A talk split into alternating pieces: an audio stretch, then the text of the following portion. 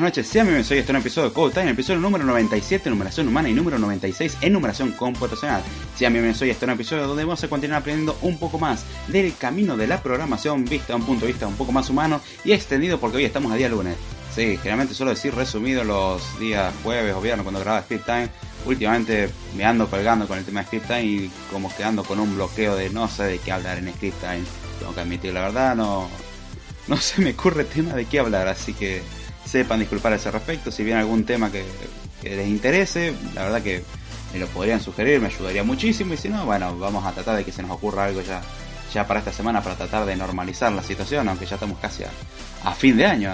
Así que bien, vamos a comenzar hoy con un nuevo episodio donde vamos a seguir aprendiendo la programación, tratando de explicarla desde un punto de vista un poco más humano. Al menos intentar, y si no, tratemos de tener un buen momento ya que estamos. Si nos una es la otra. O las dos, ¿por qué no? Así que bien, vamos a empezar a, leer los comentarios que hay acá en el chat en vivo. El eh, que no sabe que hay un chat en vivo, por ahora en Spreaker tenemos un chat en vivo donde pueden interactuar, así que aprovechen, pueden hacer preguntas, comentar, contar sus anécdotas y experiencias. Ya la semana pasada surgió la idea de, de empezar a hacer podcast sobre anécdotas. Más vale cosas que van surgiendo en el día y, y cosas tontas así que pueden parecer, pero que son graciosas. Ya me había olvidado de una anécdota y recién me acabo de acordar a ver si me acuerdo después y la, y la grabo. Creo que era más natural si salía en el momento, pero ahora que bajé un poco los humos y no estoy tan enojado como en ese momento conmigo mismo, creo que lo podría hacer mejor.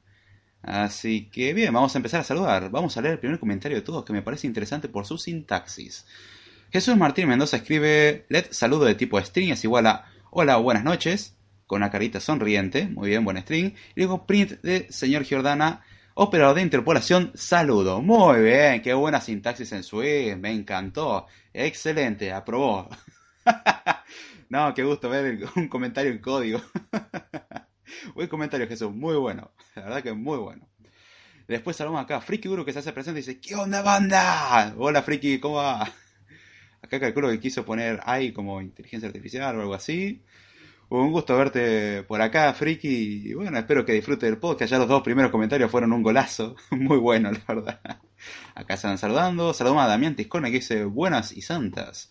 Hola Damián, ¿cómo va? Espero que estés muy bien y propietario del podcast de la barra Belt, donde entran dos, pagan tres y tiene promo tres por uno, pagan tres y entra solo uno. Sí, para mostrar que usted es un verdadero amigo, eh, no le haga eso.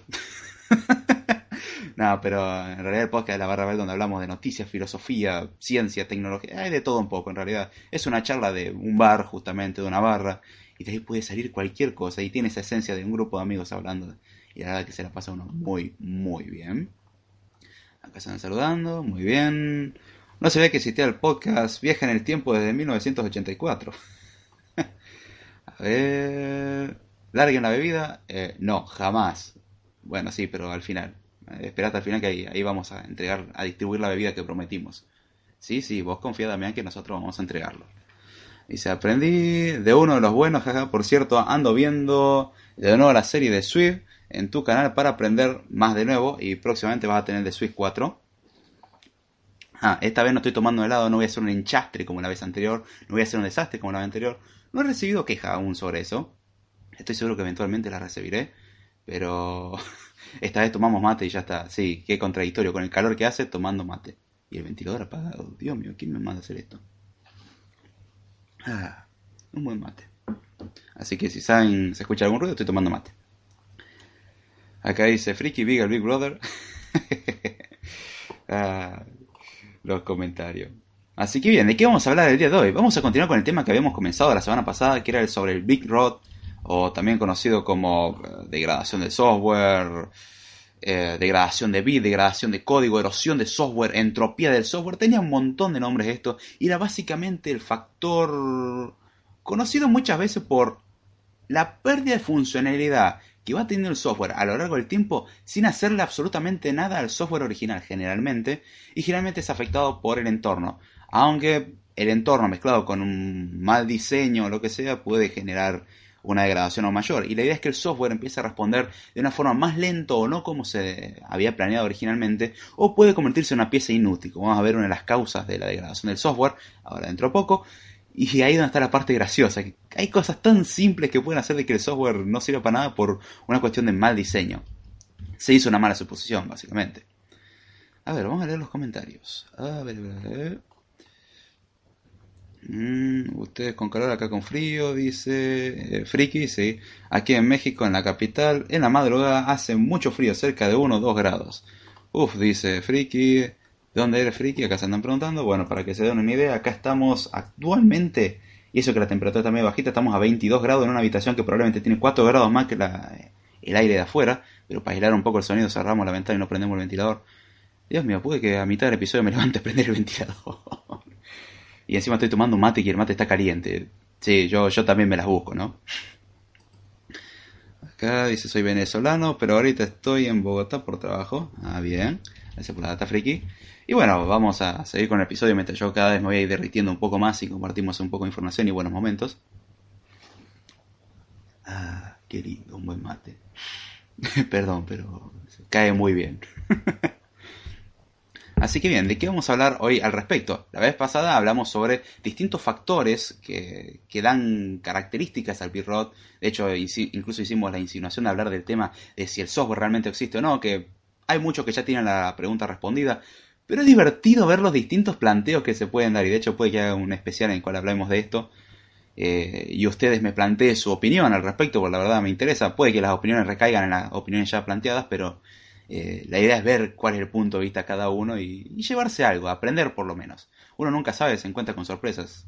Bidireccional en este caso va la cosa. Acá saludamos a Ana Lopsi que dice, Gio, buenas noches a todos. hey, Ani, ¿cómo va? ¿Todo bien? Un gusto verte por acá. Eh, espero no, no ser efecto somnífero. O sí, si eso te viene bien, la verdad que me alegraría ser de ayuda. a ver... Pronto lo he visto por allá en Argentina. Tengo un evento pendiente. Ah, qué bueno, friki. Eh, prende el ventilador de una vez. No queremos que se sobrecalienten los circuitos de tu ser y tus bots morados. No, no, no, no van a morir, no van a morir, todavía no. Cuando tire un warning de sobrecalentamiento, ahí sí lo prendemos. Pero por ahora sobrevivimos. Sí, sí. Así que bien, hablamos de los distintos factores, volviendo al tema otra vez, y ya saben cómo soy, me voy y vuelvo. Eh, hablamos sobre distintos factores que afectan o que hacen de que el software no funcione correctamente y también hablamos de un caso conocido como envejecimiento, que es básicamente cuando un programa está en ejecución y empieza a trabajar con información corrupta en memoria, porque hay algo que no se almacenó correctamente, porque la información está mal, porque se generó un error en tiempo de ejecución y nosotros no nos preparamos para soportar el error, entonces vamos a ir arrastrando ese error para finalmente, bueno, obtener un resultado no deseado por cualquier razón, por no haber liberado memoria, puede pasarse por variables sin inicializar, por lo que sea, pero puede hacer que el software no funcione bien. Y por eso la vieja y confiable de probar reiniciar funciona.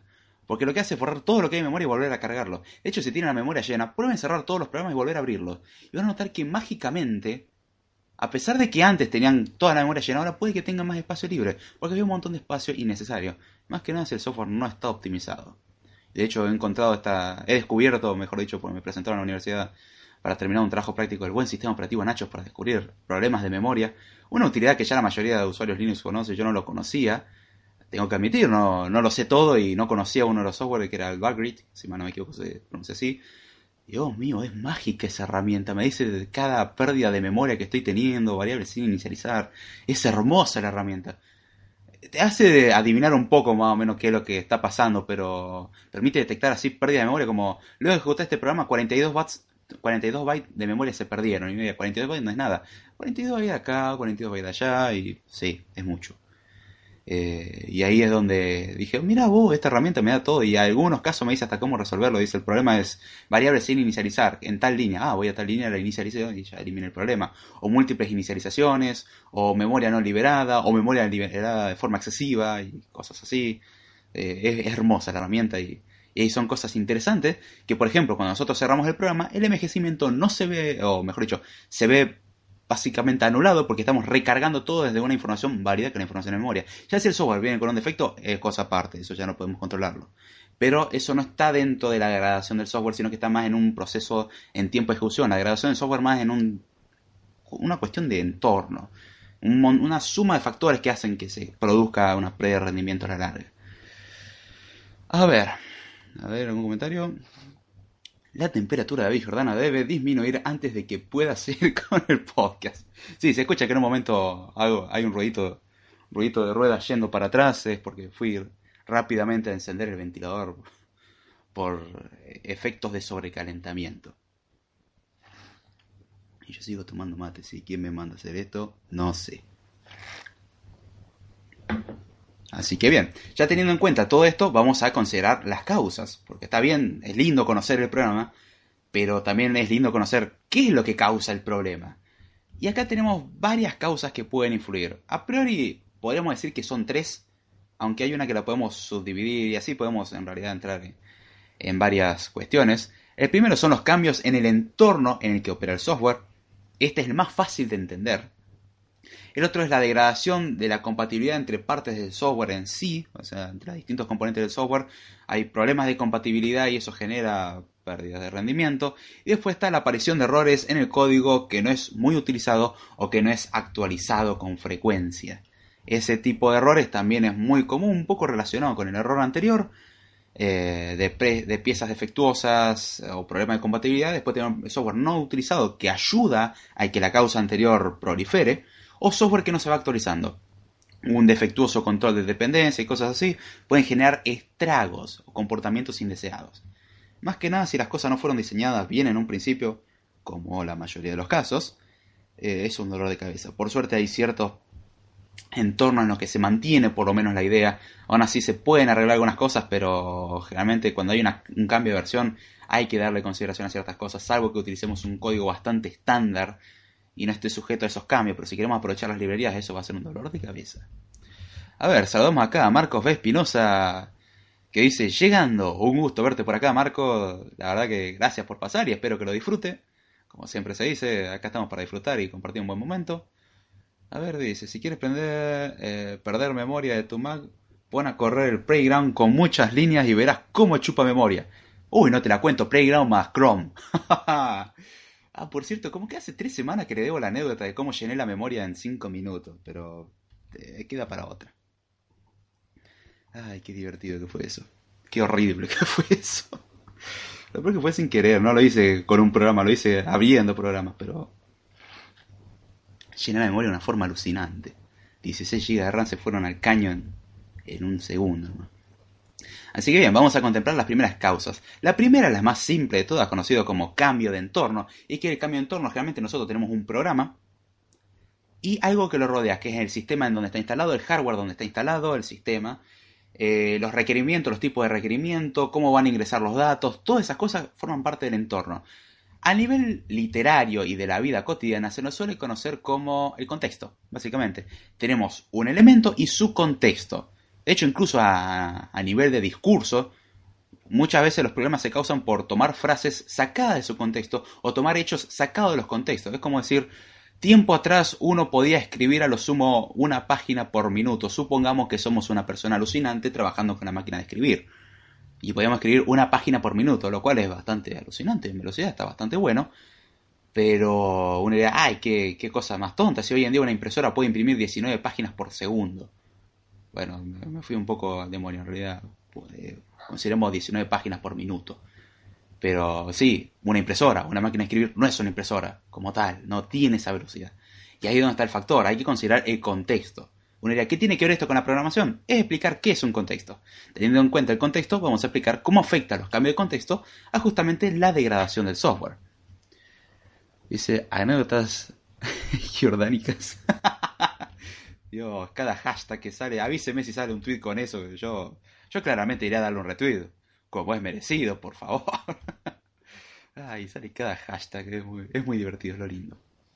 Pero básicamente los cambios de entorno o de contexto ocurren a nivel de programa cuando el diseñador hace ciertos cambios que no se anticiparon. Realmente son cambios que el diseñador hace, no que el usuario interviene. Son, en la mayoría de los casos, culpa del diseñador por no hacer los cambios correspondientes, por hacer los cambios mal, y justamente debido a estos cambios puede que el software no se ajuste a los requerimientos originales o que las librerías no sean compatibles o que las cosas se terminen desvirtuando como en la mayoría de los casos. Originalmente teníamos una aplicación bonita y simple que funcionaba y después le agregamos funcionalidades y se deformó tanto que terminó siendo una abominación que anda mal. Que pasa casi siempre. De hecho hay una imagen muy divertida y un meme. Después si me acuerdo lo mando. Está en inglés pero se entiende por la imagen de bueno, tenemos el producto original, es un conejito hermoso, Y tenemos, bueno, la primera actualización, al conejito hermoso le cosen un botón en el ojo. Segunda actualización del software, ya le cosieron una patita. Eh, una actualización de emergencia, ya, ya tiene como una abertura grande en un costado y ya después de dos o tres actualizaciones más es un monstruo totalmente deformado y asqueroso. Y uno dice, ¿dónde está el conejito tierno que estaba al principio? No, ahora es un monstruo lleno de costuras, cicatrices, entre comillas costuras, entiéndase. Y que no parece a nada porque tiene un ojo pegado en, en, la panza, una pata que le sale de la oreja, es una deformidad, es una aberración. Pero la idea es esa, como que la actualización lo deformó tanto que se desvió, ya no es lo que era, como que se fue de lo que eran las bases. Y eso es lo que pasa muchas veces con el software. Y se ve con las actualizaciones del software. Nosotros cuando actualizamos un sistema es normal que ver que una aplicación, che, la aplicación ahora se traba, la aplicación ahora se tilda, la aplicación ahora se cierra, la aplicación no funciona. La aplicación es incompatible, ya está peor, el peor de los casos no, ni siquiera lo podemos instalar. Tenemos un montón de veces esos, esos problemas que en la primera versión, ay, andaba hermoso, era rápido, fluido, era imposible hacer que ande mal. Y ahora es imposible apretar un botón sin que se trabe. Y muchas veces por cambio en el contexto, no porque la aplicación, la aplicación funciona bien. El tema es que las librerías de las cuales depende cambiaron su funcionamiento o el sistema interactúa de otra forma. Por ejemplo, antes se permitía trabajar lo que sea en segundo plano y de golpe se restringió todo para que todo sea en primer plano. Y entonces tenemos el problema de que antes muchas tareas se hacían en segundo plano, por lo cual la aplicación iba fluida. Porque en segundo plano hacía la mayoría de las cosas. Cuestión de cuando había una aplicación, ay, ya está todo listo y cargado, es hermoso. Ahora, como no podemos hacer eso, la aplicación demora un rato porque tiene que cargar toda la información y recién de que después de que la cargó, ahí recién podemos estar lentos y ay, qué explicación de porquería, es más lento. No, es un cambio de entorno. Y ahora vamos a ver un ejemplo muy tonto, pero que afectó mucho el cambio de entorno. A ver, vamos a leer más comentarios. Saludan a máquina, saludando. Acá muriendo de frío. Eh, mandalo para acá, ni nosotros nos encargamos del frío. Yo te mando. Hagamos esto, mitad y mitad. Vos mandás mitad frío, yo te mando mitad de calor. Los dos estamos felices.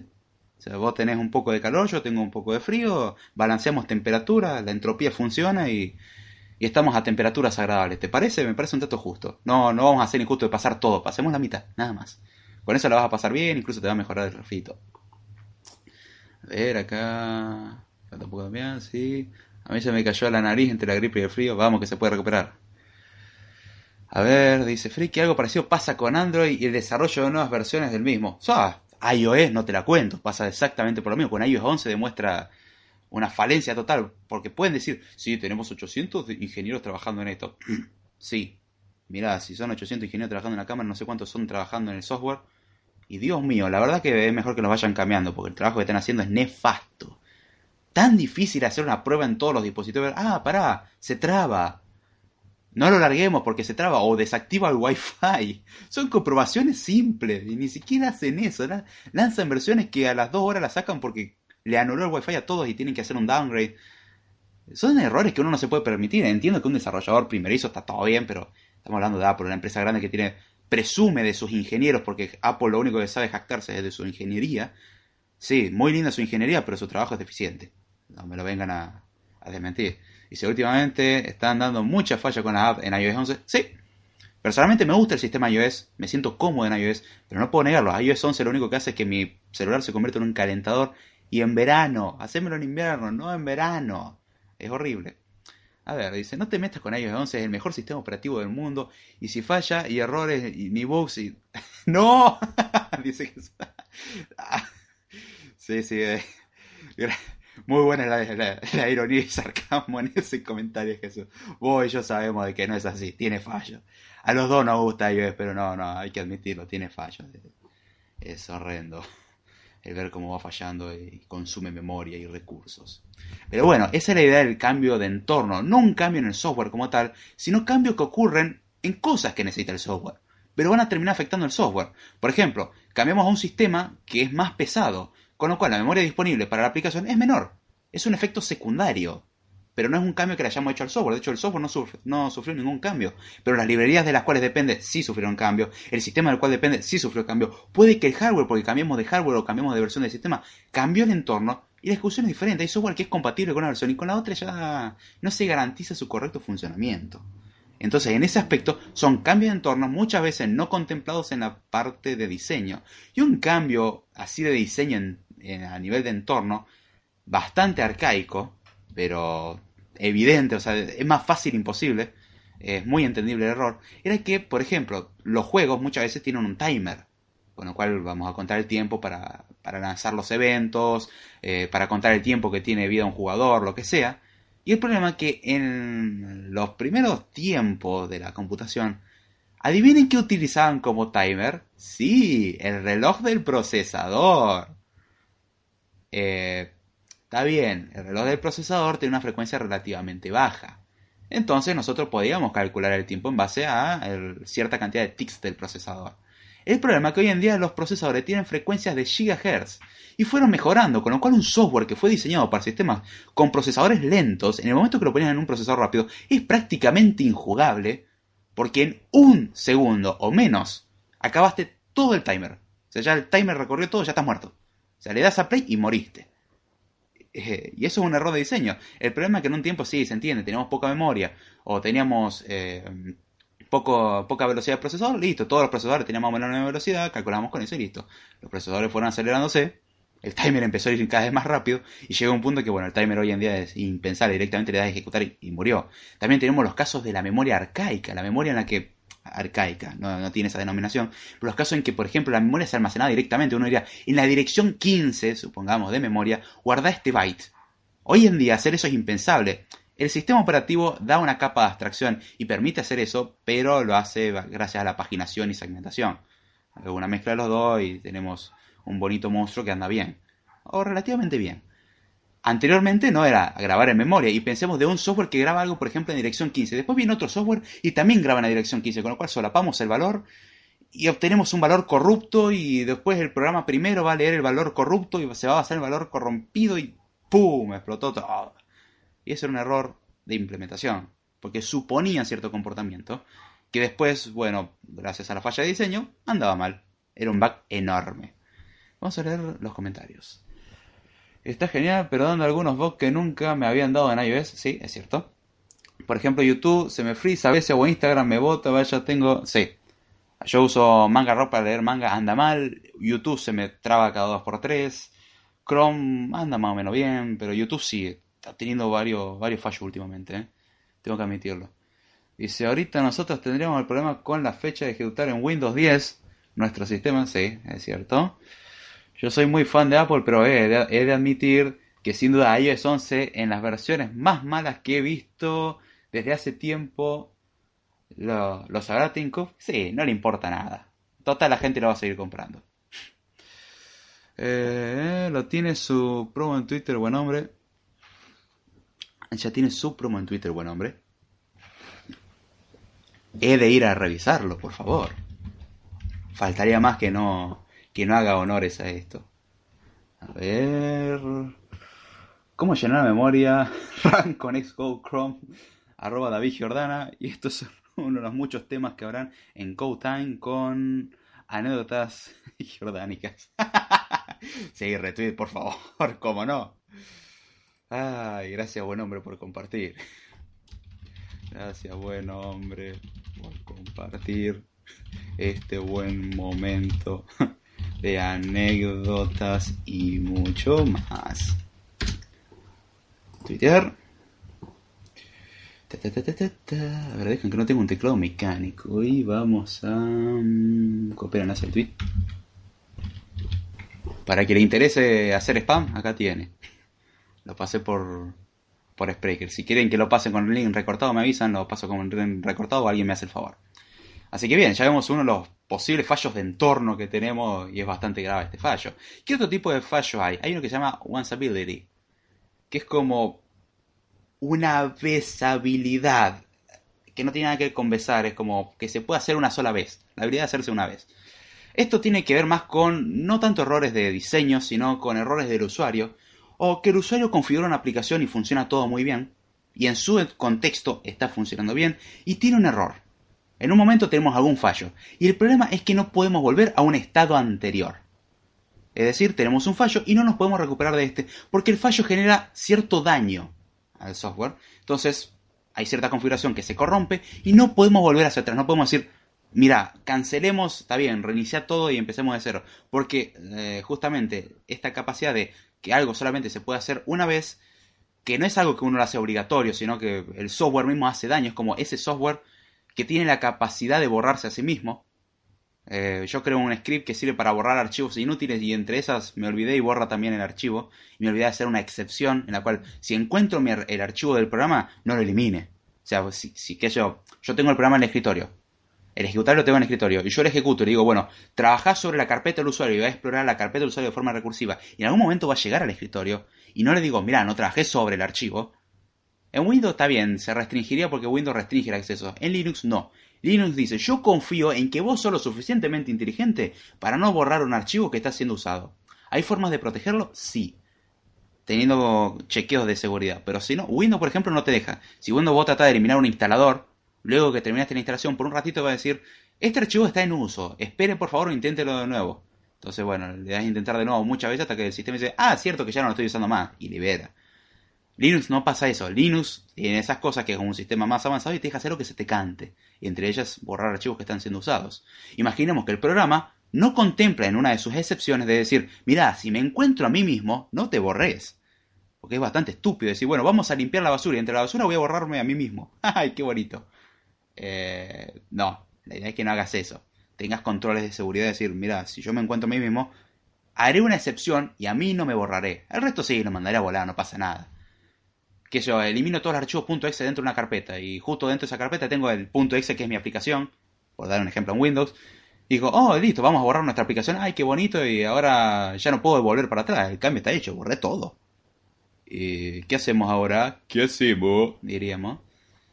Ahí es donde está la cuestión que es algo que solamente lo puedes hacer una sola vez y ya después eso está jodido. Por eso es la capacidad de hacer una cosa una vez. A ver, y... Eh, a ver, quiero encontrar la frase para no, no meter el perro en esto.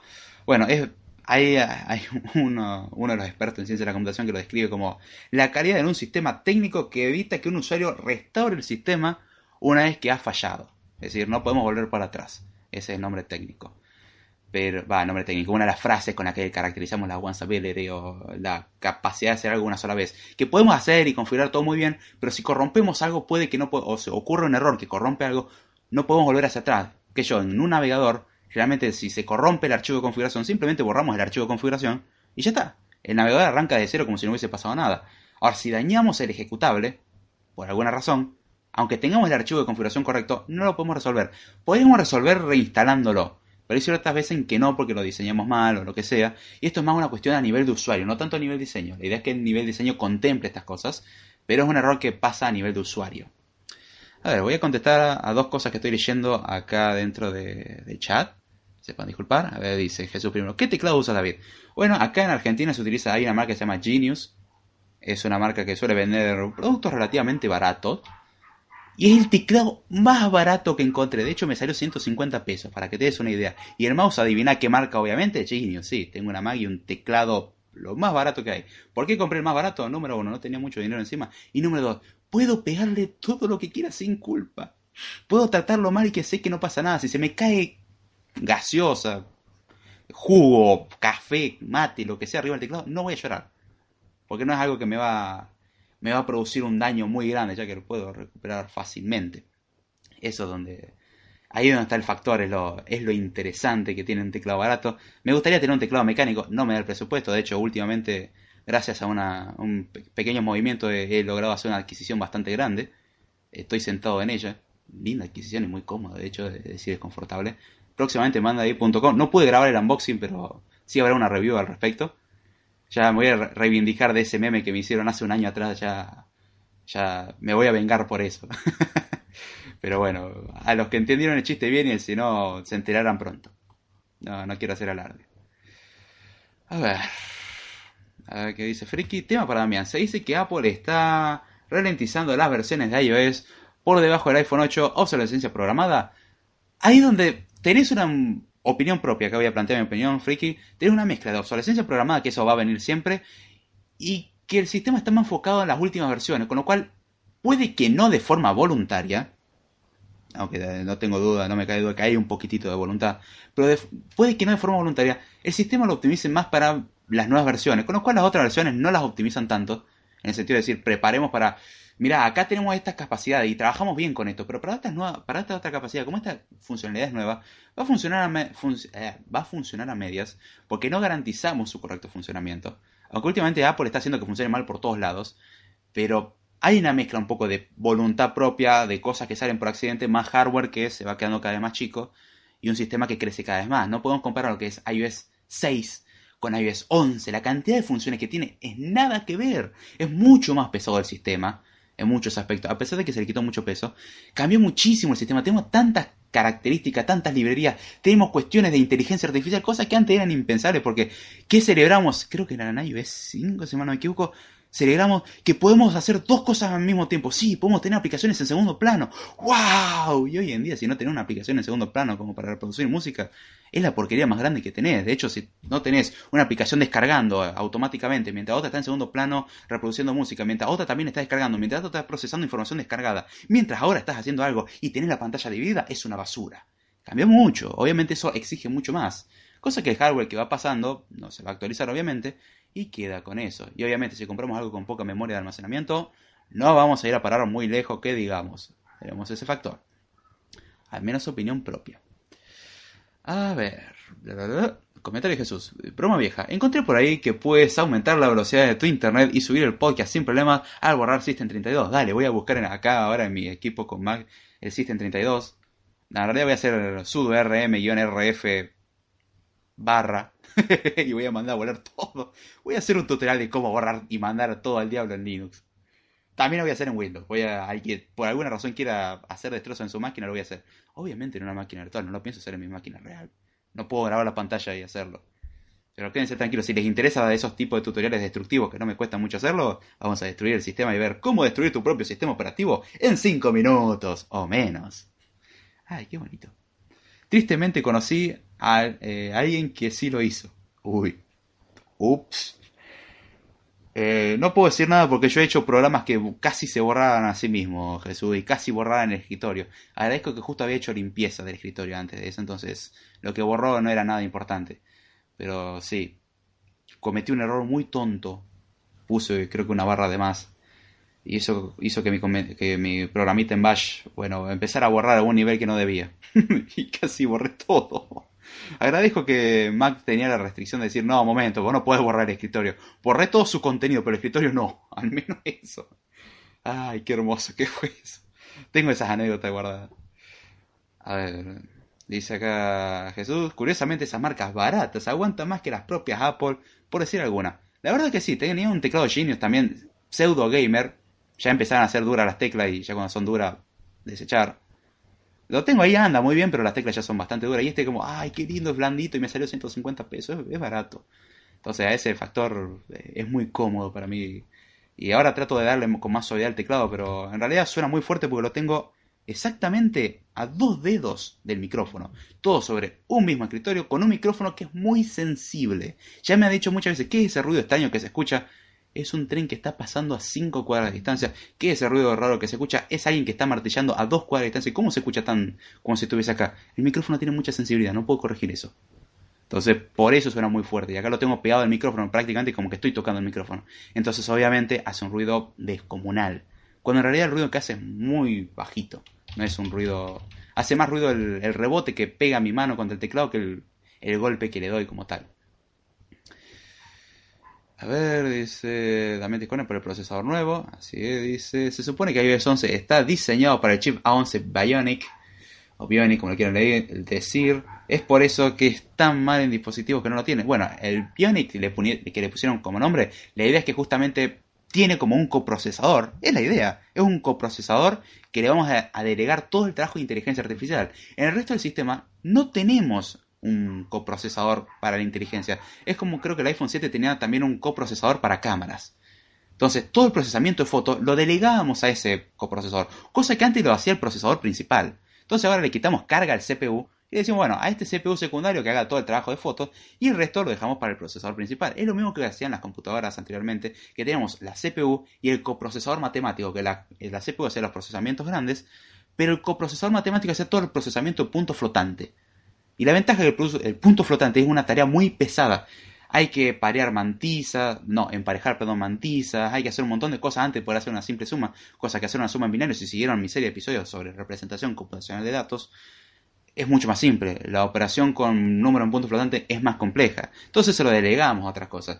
Apple delega muchas cosas ahora a otras piezas de hardware, no a las principales. De hecho, los mismos sistemas operativos de los computadores hoy en día lo hacen lo mismo con las, T, las TLB o... Era, ahí no me acuerdo lo que significaba la sigla, ya me lo olvidé, pero en las tablas donde se almacenaban algunas páginas o las referencias a algunas páginas de memoria. Eh, y justamente son muchas cosas que se delega al hardware y cosas que antes hacía una sola pieza. Entonces ahora liberamos trabajo y va mucho más rápido, obviamente. Cuando todo lo tiene que hacer un solo procesador y obviamente se va a sobrecargar, la idea era liberar la carga. Como el resto no lo tiene, obviamente se va a sobrecargar y va a ir más lento. Esa es la idea. Eh, ahora compraron Shazam, sí. Igual ya lo venía incorporado en Siri que decía, Siri, ¿cuál es esta canción? Y ya lo podía saber, así que como que instalar Shazam no tiene sentido. Cuesta 301 millones de dólares. Con que me den uno de esos yo ya estoy bien, eh. Se fue desarrollando por los nuevos procesadores. A ver, apoyo lo de David. Ya tienes una visita asegurada. Yo tenía un teclado Microsoft. Ay, qué bueno, viejo y confiable. Saludamos acá. Red Hat que se hace presente. Por fin llego, estoy en el cole, recién tengo señal. ¡Eh, qué grande! Un gusto verte por acá. Suerte, che. Y gracias por pasar. Eh, Red, ¿qué tal? ya, ya se saludan con diminutivos, qué bonito. Bueno, me faltaron hablar de algunas causas, de más como ser, eh, ya yo pensé que me iba a dar para hablar por lo menos las causas.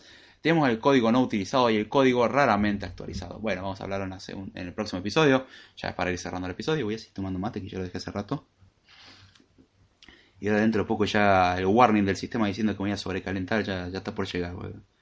Qué calor que tengo, por Dios. Eh, dice, sí, recién lo conozco por el curso de Linux, un gusto tenerte por acá. Lamento haber tenido abandonado, de hecho he estado trabajando, preparando este fin de semana, sí, he dormido para la miseria, para preparar un poco el mejor el curso, bueno, en parte por el curso y por otras cosas. Para preparar más del curso, la idea de esta semana, por lo menos de lunes a viernes, subir todos los días un episodio. Aunque no sean grandes, un episodio todos los días. De hecho, hoy ya subí un episodio de cómo instalar el Virtual GS Editions y mañana van a tener uno de cómo funciona el sistema de archivo en Linux de forma básica, es decir, cómo funciona el directorio root, el tema de los directorios especiales, el tema de las rutas y todo eso va a estar explicado en el episodio de mañana. Lo tengo que terminar de editar, pero no, no me queda mucho, así que voy a tratar de terminar de editarlo esta noche y mañana ya lo estoy subiendo para la tarde, calculo que ya estará. Y van a poder disfrutar de un nuevo episodio, así quiero garantizar uno por toda la semana y después tengo que subir un montón de notas bandais.com al respecto. Ay, por Dios, ¿dónde voy a sacar tiempo? No sé, pero ya fue. A ver. Acá dice Friki, me hace falta un mate para el frío. Y a mí un ventilador para el calor, por Dios. Qué calor que tengo y sigo tomando mate. Dice. Ah, ya leí el comentario. Mmm. Monete, hola. ¿Qué, de, qué, de, qué, ¿De qué me estoy perdiendo? Hace falta mate para el frío, acá dice Friki ya somos dos, o sea, qué bien. Sí, la, idea es, ah, por cierto, acá ya consideren que está terminado el tema del podcast, sí, siento interrumpirlo de esa forma, pero me fui un poco por las ramas y ya no me dio más el tiempo. En parte le da más misterio y, expectativa para el próximo episodio, sí, en el próximo episodio de Code Time. Continuaremos hablando sobre las causas y tipos de degradación de software. No se lo pierda en el próximo episodio titulado Causas y tipos de degradación de software, parte 2. Episodio número 97, numeración computacional, y número 98, numeración humana. Título tipo Dragon Ball. Y si todavía no arranca el verano, no. Igual este año se demoró el verano, así que... Antes me acuerdo que en, en diciembre tenía un calor insoportable. En diciembre, en octubre tenía un calor insoportable por la jornada de ciencia de la computación y este año como... Eh, estábamos bien. Hacía un poco de calor, pero no tanto. Y recién ahora empieza a salir un calor decente. Eh, acá dice Jesús, what for EA? EA o EA, sí, perdón. EA, perdón. Vote por inteligencia artificial. Yeah. Pronunciación de inglés no es muy buena. Uh, sí, todavía no arranca el verano de calor insoportable, pero bueno. Ah, por cierto, a que me encuentre una foto de la jornada de ciencia de la computación absorto por una charla, no sé, se gana un mensajito, un premio. Búsquela en algún lugar de la red. Hay que lo encuentre y se tome el tiempo de buscarla, la verdad es que lo felicito. No pienso dar pista de dónde está esa foto. Pero está por algún lugar donde hay una foto mía observando seriamente una charla muy concentrado con una buena barba. Buen desafío que le dejo como tarea. Dudo que lo encuentre. Y si lo encuentre, la verdad me sorprendo. Los que seguimos el podcast de hace tiempo conocemos los estados de temperatura de David cuando hace frío y calor. Soy bastante atérmico, así que. ¿Qué querés que te diga? Voy abrigado cuando hace calor, voy desabrigado cuando hace frío, voy abrigado cuando hace frío y voy desabrigado cuando hace calor. Eh, eh, soy una mezcla rara. Pero bueno, así estamos acá y sí, lamento haber variado el podcast, pero últimamente ando teniendo esa tendencia. Sí, será el fin de año y que tengo unas ganas de no hacer nada y tirarme en el piso y observar el techo. Sí, sí. Debería no meter temas personales, pero tengo ganas de tirarme el piso y mirar el techo y no hacer nada. Rogando con que haya una brisa fresca y relajarme. Pero eso no va a pasar hasta después de Navidad, así que sigamos haciendo podcast y divirtiéndonos, que la verdad que esto relaja. Espero que le haya gustado el podcast. Eh, si hay algún tema que le interese para Script Time, plantémelo, por favor. Necesito ideas, ando bloqueado. Tengo un bloqueo de ideas de hace mucho tiempo. Por ahora, entre el curso de Linux, hacer el curso de Switch, que me está matando las horas de sueño, y eh, terminar la, unidad que tengo que agregar a Udemy, por hacer todas estas tres cosas al mismo tiempo, más balancear mi vida normal, me está costando un poquito. Eh, así que tengo mi paciencia. Eso más un desgano de fin de año. Pero sí, la idea es ir subiendo y espero que hayan disfrutado el, episodio. Y mañana he subido un nuevo episodio en el canal de YouTube, así que disfrútelo. Les recuerdo que tengo un curso en Udemy para aprender a desarrollar aplicaciones para iOS 11 desde cero. Así que si usted quiere aprender a desarrollar aplicaciones para iOS 11, aproveche que Udemy hay un curso a un precio bastante razonable. Donde lo puede disfrutar. Saludamos acá a ver el técniquito y dice: Saludos, hola, a ver, un gusto tenerte por acá. Y llegando ya casi de salida, pero la verdad se agradece que estés por acá. Al contrario, se agradece el hecho de, o el gesto de pasar. La verdad se, aprecia mucho. ¿Se puede hacer un podcast en el suelo con las ventanas abiertas? No sé, sugerencias. Sí, estaría bueno, nada más que como que tengo que mover el micrófono la computadora, la pantalla. Tengo un pequeño machete en el cual basarme para hablar.